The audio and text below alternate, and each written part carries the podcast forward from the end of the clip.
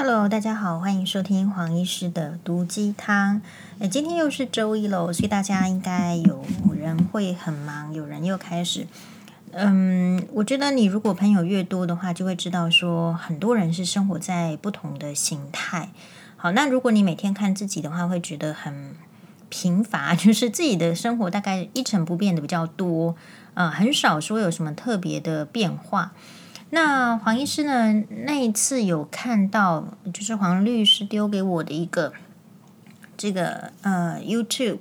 那 YouTube 是一个布洛克，一个 YouTuber 叫做 Sherry 的女生，然后今年是三十岁啊。根据她自己的部落格，然后我们在哇哇哇有讨论过。那其实呢，如果你去看，为什么当初会看到这个女生呢？首先是。有一些影片，它就是分享他的这个精品买物，所以如果说是一个会买精品的人，其实看人家，呃，我们钱不是那么多嘛，所以我们在买的时候可能会需要很多的思考。好，并不是说呃，反正没有差这个钱，你看到喜欢就要买。买精品的话，如果是对一般的这个小资女，或者是说她金钱有其他的规划的话，其实她会去，就是因为它的价格比较昂贵，所以需要思考一下。是不是真的要买？然后要买的话，是不是会有一些原则？那所以呢，你在这个 YouTube 的世界里面，确实会看到很多人在分享他们这个精品购物的呃，比如说方法啦，或者是怎么样。那 Sherry 呢，他就是分享了很多他购买，主要是像是爱马仕啦，或是其他精品 Chanel 这样子一个超级大牌。那所以他的人设呢，就是他是一个贵妇。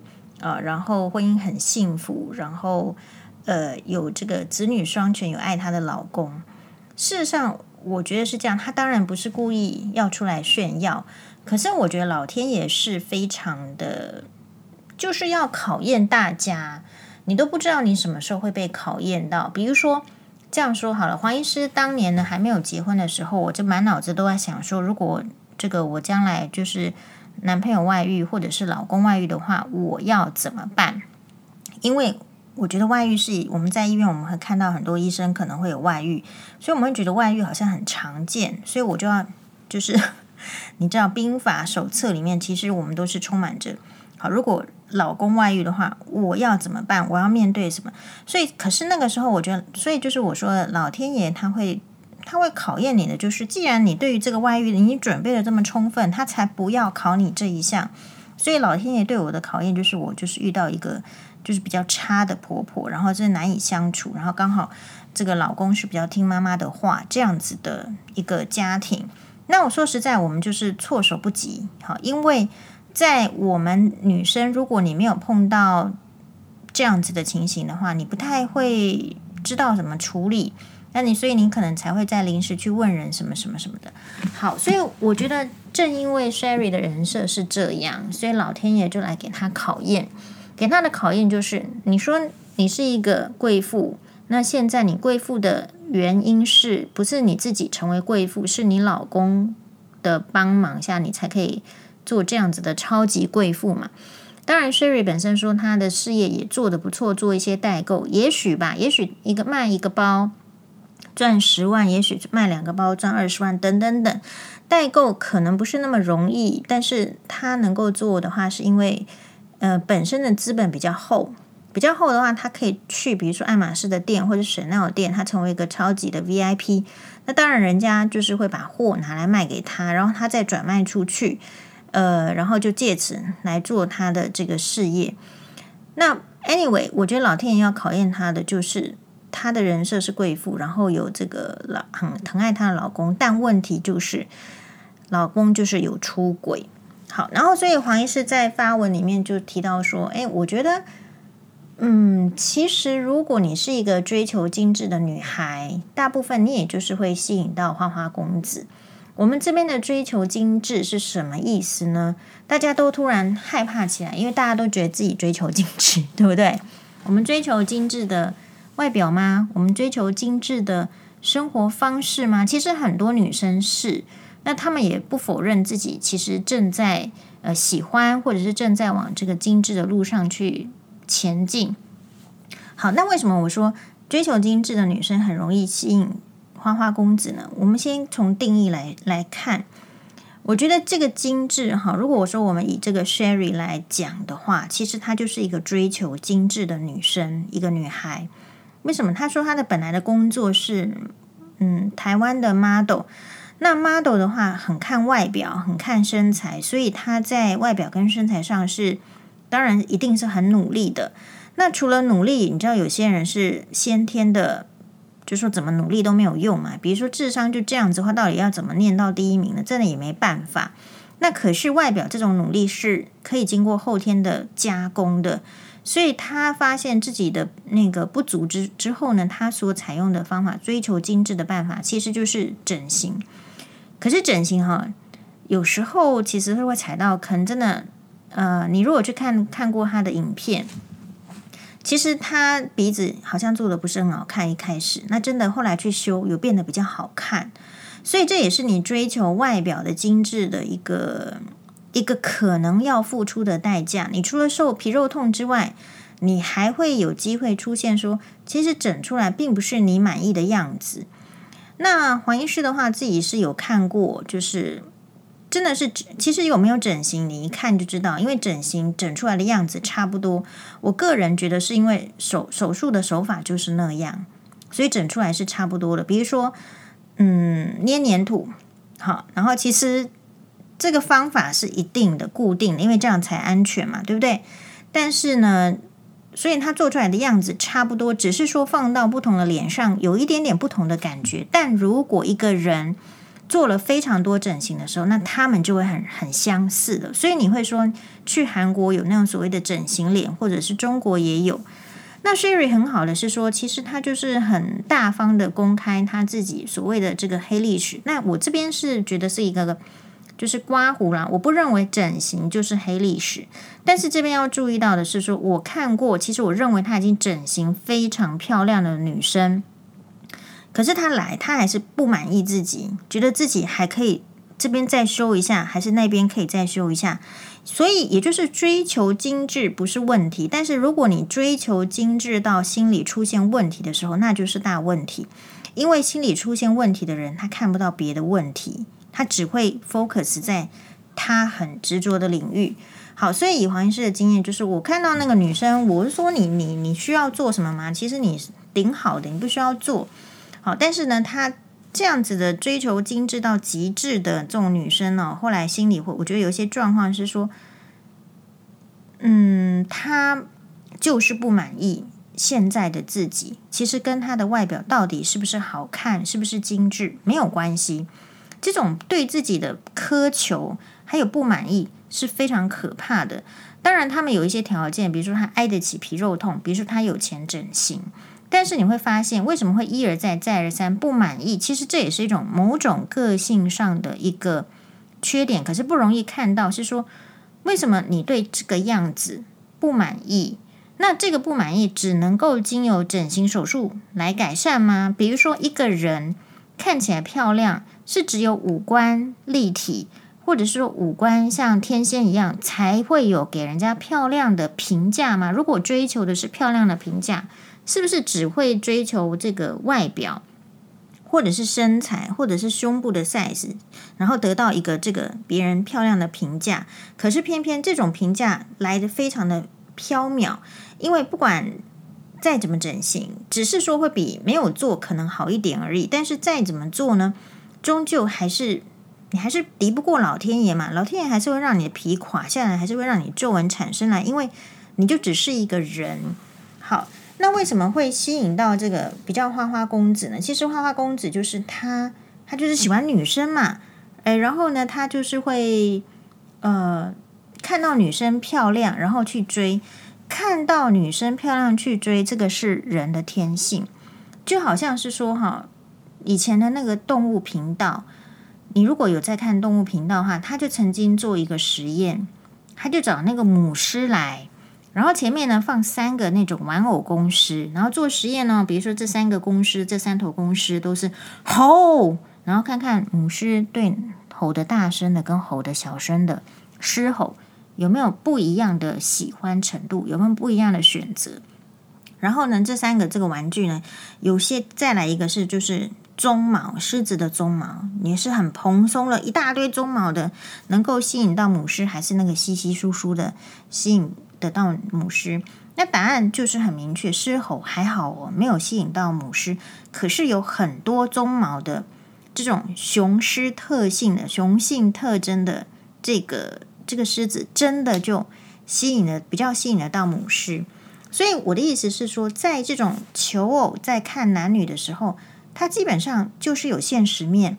所以男生会喜欢女生的外观，这个是再正常不过，它就是一个第一道门槛的筛选。可是所谓的花花公子是什么？他就只在乎外表，在乎外表是所有的男生都会在乎的事情，就像女生可能也会，就是所有的女生其实也都会有共同在乎的点。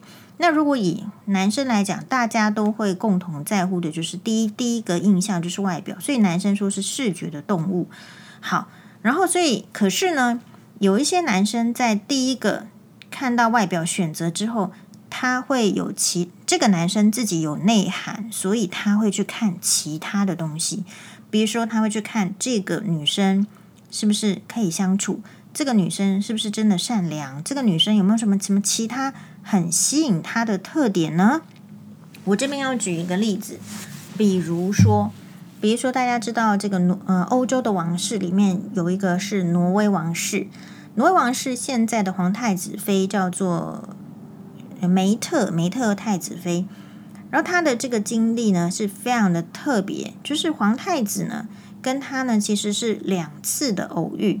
第一次的偶遇的话，因为梅特他的这个年少时期有一点叛逆，十四岁、十五岁就交了第一个男朋友，然后呢，可能那个人不学好，所以他后来呢也没有继续去求学，然后就出来打工，然后后来呢，在遇到的男朋友也很差，是根本就是贩毒，然后呢，跟她怀孕之后呢。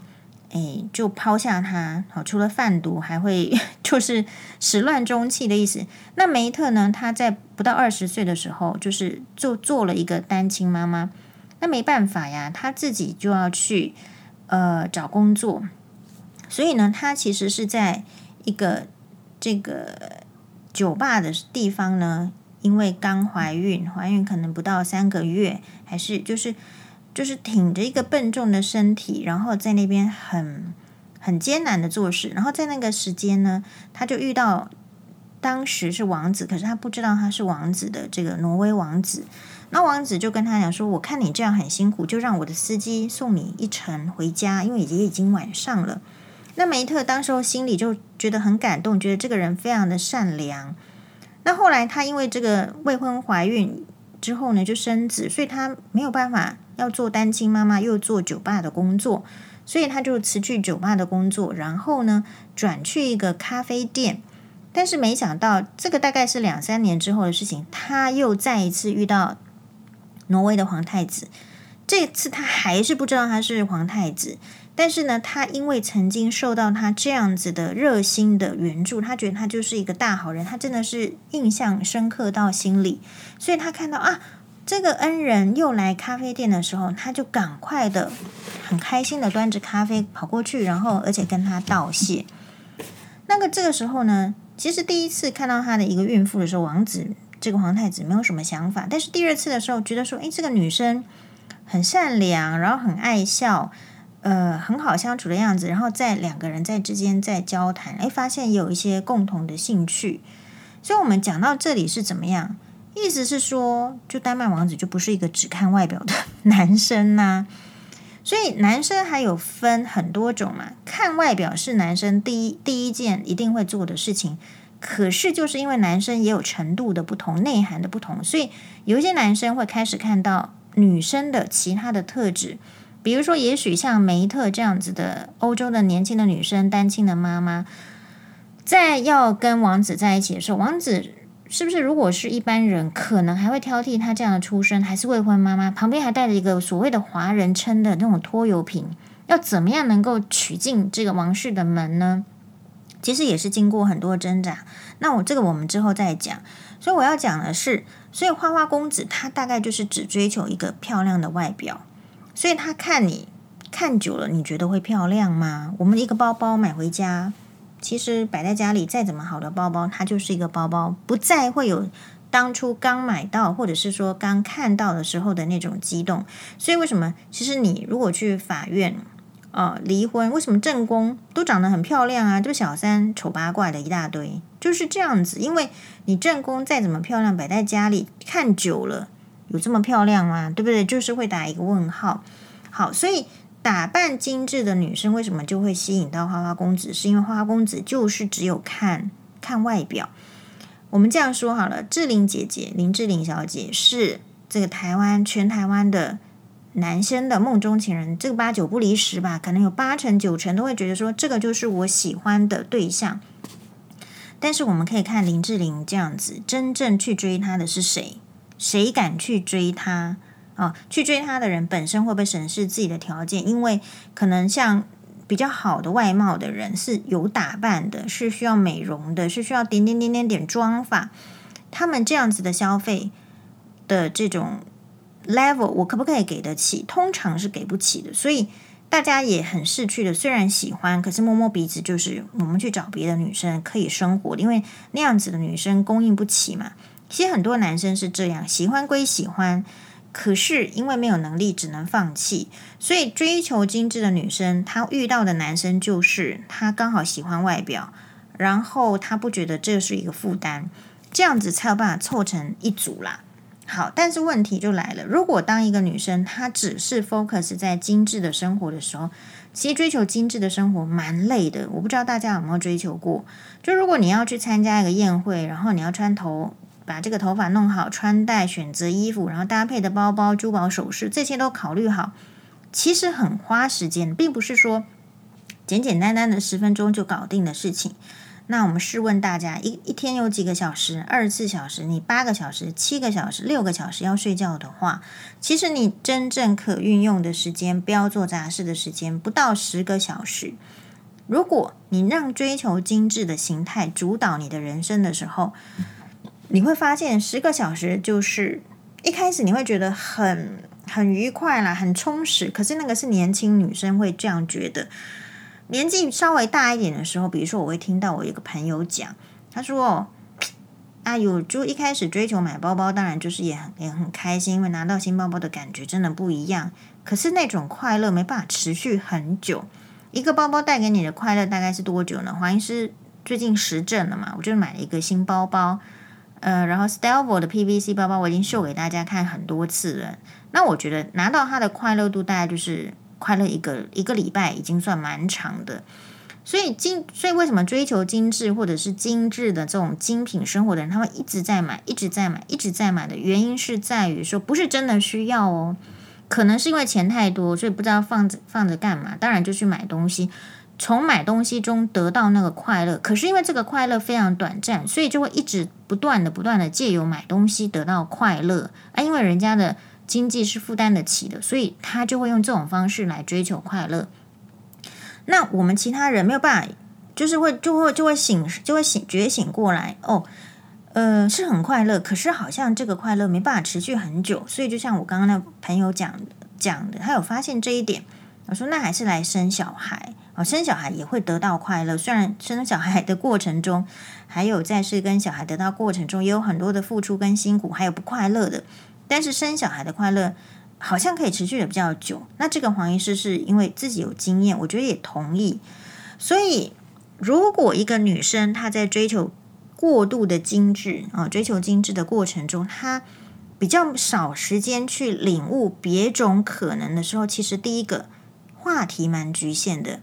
你觉得男生有办法一直讲包包吗？一直讲美容吗？一直讲整形吗？没有。好，那所以基本上，可是花花公子他也没有要跟你谈内涵，他就是要看你外表是好的。但是就是我们刚刚讲的，一个外表再怎么漂亮的女生摆在那里久了，看了你都没感觉，就是这样。那所以这这类型的女生会不断的整形，也是因为她要求变。可是我自己的个个人的观点是，我觉得整形不是不好，可是整形过度其实不会好看。嗯。因为他有点要去挑战这个人类的极限，可是老天爷不是那么好整的嘛。老天爷会让你知道说，其实他是希望你要要学会满足，要学会欣赏自己。所以如果没有办法学会满足，没有办法学会欣赏自己，那一种内在散发出来的光彩的话，只是外在的光彩，其实是不够的，或者是不够吸引人吧。你看，真正那一些，呃，当然你说川普好了，川普也算是个花花公子嘛，他就是告诉梅兰妮说，他就是要一个不要生小孩的女生呢，他就是要外表。那梅兰妮要很争取，才去生了一个儿子，所以。嗯，你说要怎么样去拴住这个花花公子的心？我是觉得根本不要拴，就他喜欢你的时候你享受，他不喜欢你的时候就是你享受自己，然后也不要觉得遗憾，我觉得就可以了。好，所以追求精致的女生，因为你的条件放在那里，时间放在那里，其实你也没时间看到有内涵的男生吧？不会，你不会有时间，所以你的对象还有可以 afford 可以。呃，负担得起你的男生也就花花公子这些，所以就会变成互相吸引。你是一朵花，你就会吸引到蝴蝶跟蜜蜂嘛。如果像呃我们是小草或者是杂草的话，蜜蜂跟蝴蝶 是不会来的。但是我们可以翠绿的比较久，大概就是这样子的概念。所以老天爷，你要说他很不公平，是因为他给每一个人都挑战啊、那当然了，就是说我自己分析是这样，可是我会觉得。Sherry 可能运气也比较不好，因为花花公子中也有分没有那么赶的嘛，对不对？你娶了一个老婆回到家，很多人是放在家里，然后在乎世俗的眼光，所以我说这边值得一个警讯是，也是黄医师最近就是从周遭的网友啦，或者是周边的情况听了，我自己感觉是说时代变了。你以前就是老一辈，就是女生觉得说，反正不管怎样，我把家庭固守好。我把公婆伺候好，我把小孩伺候好，我这个家永远是有我的位置。但是我们发现，已经不是这样子的时代了。男生已经可以使出很多贱招啊，好像是不轻易说贱，对不对？但是真的看到很多的贱招，要来逼你走，把房子卖掉啊，然后呢，把东西都搬光光，不给你一个生存的机会，你跟他在一起就是活不下去，不给你钱，经济的制裁的时候。你不走吗？那你要在他旁边怎么活下去，对不对？所以我觉得这个是一个很感谢 Sherry，他可以分享，这就是血淋淋。如果你没有看到他，你不知道。那 Sherry 呢？他还年轻，然后还有这个呃赚钱的能力，其实他并不是需要那么的担心。但是我们很多女生其实是在家里。即便有姣好的容颜，追求精致的生活，可是如果没有分出一点心力去想说，诶，要怎么经营自己的生活，然后呃，要怎么拓展自己的朋友圈？有时候你遇到打击哦，没有朋友可以倾诉，没有朋友可以讨论，旁边都是酒肉朋友，或者是旁边根本没有朋友的时候，是一件很可怕的事情。比如说贵妇圈好了，你贵妇圈里发生这种事情，可以随便跟贵妇讲吗？没有啊，大家都很势利呀，你就会有很多心理的压力，所以这边就会追究追究出我们还是一个做人的，每一个人会有想要的人生跟追求。那用婚姻啊去改变自己的，就是女生啦，用很多女生其实是用自己的美貌作为武器，作为手段，然后呢来得到一段。这个可以进入比较好的生活，或者是甚至是上流社会的门票，但是就是要注意说，嗯，得到这样子的门票的时候，这个可以在里面待多久？那么如果有一天不待的时候，你是会比较仓皇的离开，还是说你可以比较，嗯、不对得起这一些年，然后可以抬头挺胸的离开，或者是说你可以。有一个底气说，反正我就是要这个位置，我就是不走，我可以吗？这个是大家在现代应该要很认真思考的问题。那其实这一些呢，也都是平凡人生活的缩影。其实人的本质都是一样的，遇到的问题都是一样，只是外在的包装是什么？只是外在的包装是柴米油盐酱醋茶呢，还是外在的包装是？呃，纸醉金迷，不，本质我觉得是一样的。哦，黄医师越来越福音达赖喇嘛，很多事情的本质是一样的嘛？你看多了啊，想一想，原来本质都是一样的。所以，我们只能够，我们没有办法要求别人不要做渣男，也没有办法叫别人说：“哎有，花花公子不要靠近我。”因为他在靠近你的时候，他一定不会让你知道他是花花公子。所以，我们只是说要具备这样的 sense，就是说，哎，知道说人生不会一直都美好。那如果不美好的时候怎么办？就像黄医师人生是这样子哈，我只要电脑一有问题哈，那个任天堂 Switch 一有问题，我整个人就焦躁到不一个不行。所以大家是互相的，好，可是我可能面对其他的问题的时候是非常游刃有余的。然后这时候我很欣慰的是，当我就是你知道，连那个任天堂的那个把手，我们就是要怎么接上去，然后怎么样玩就有问题，我就开始焦躁，我就开始抱怨说啊，为什么要买这个东西的时候。我觉得我教育成功了。欧巴在旁边跟我讲说，遇到问题就解决啊，也没什么。这个就是我平常对欧巴辛巴说的话。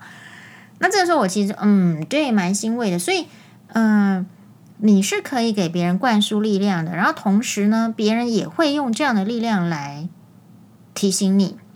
所以，我我们要把我们自己内心讲的话讲出来。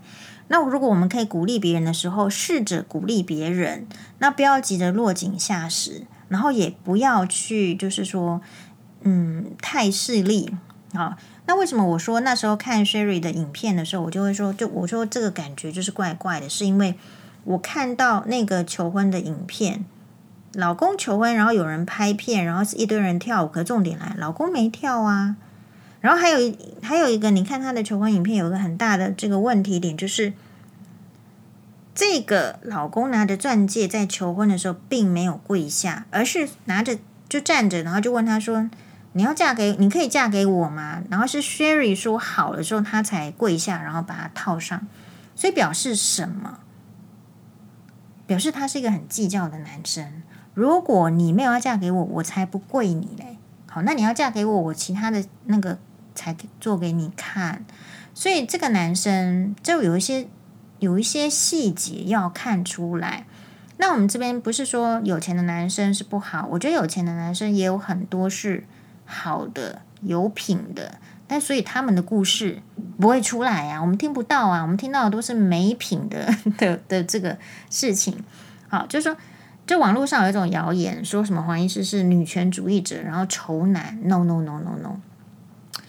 黄医师哈，我觉得就是人就是互相尊重、公平就好，也不要讲什么女权，也不要讲什么男权。